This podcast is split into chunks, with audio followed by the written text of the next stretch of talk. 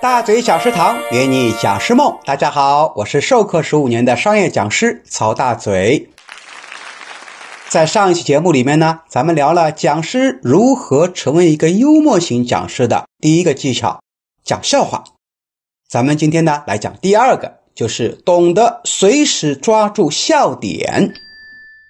想要成为一个幽默型的老师，除了会讲笑话以外啊，我们还得懂得善于捕捉笑点。就比如说我的课堂，当我在宣布完纪律之后呢，我经常会说：“大家呀，在我的课堂上呢，从来不会看手机。什么原因呢？因为呀，手机没我长得帅。”哈，大家哈哈一笑，自然就把手机放下了。另外呢，我也会说，我的课堂里面从来没有人睡过觉哦。如果你要睡觉呢，也请千万别打呼噜，不打呼噜呢就不算睡觉啊，那叫打盹。大家也哈哈一笑。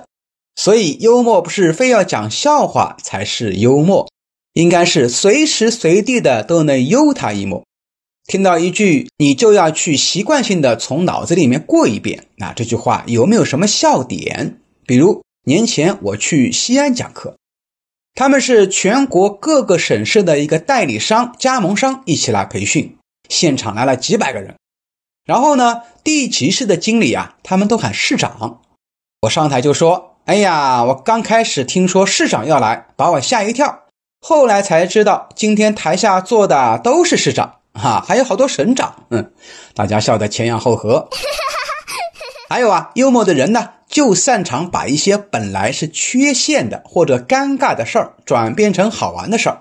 比如说，在疫情的这段时间里，我经常呢做线上直播，但因为疫情的原因呢，没办法去理发。啊，头发呢又长又乱，我就干脆戴个绅士帽出镜，然后我就主动问大家：你们知道我为什么要戴个帽子吗？有些人说耍酷，有些人说哼没洗头。我说都不对，因为托尼老师没上班啊。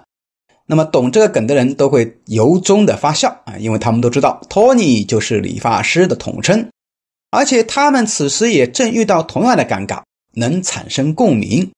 结果我戴帽子出镜呢，反而成为了一大亮点。所以幽默还能不失时宜的化解尴尬，让一些原本不利的场景通过幽默转变为对我们有利的。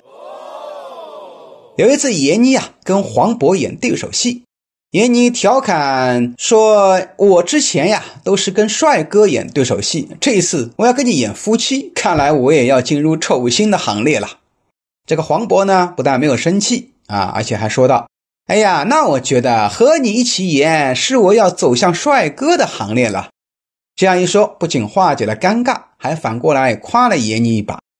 你说这个黄渤的情商该有多高吧？哎呦，不错哦。但一定要注意的是，不能拿人家的缺陷开玩笑。有一次上课，哎呀，我开了一个聪明绝顶的玩笑。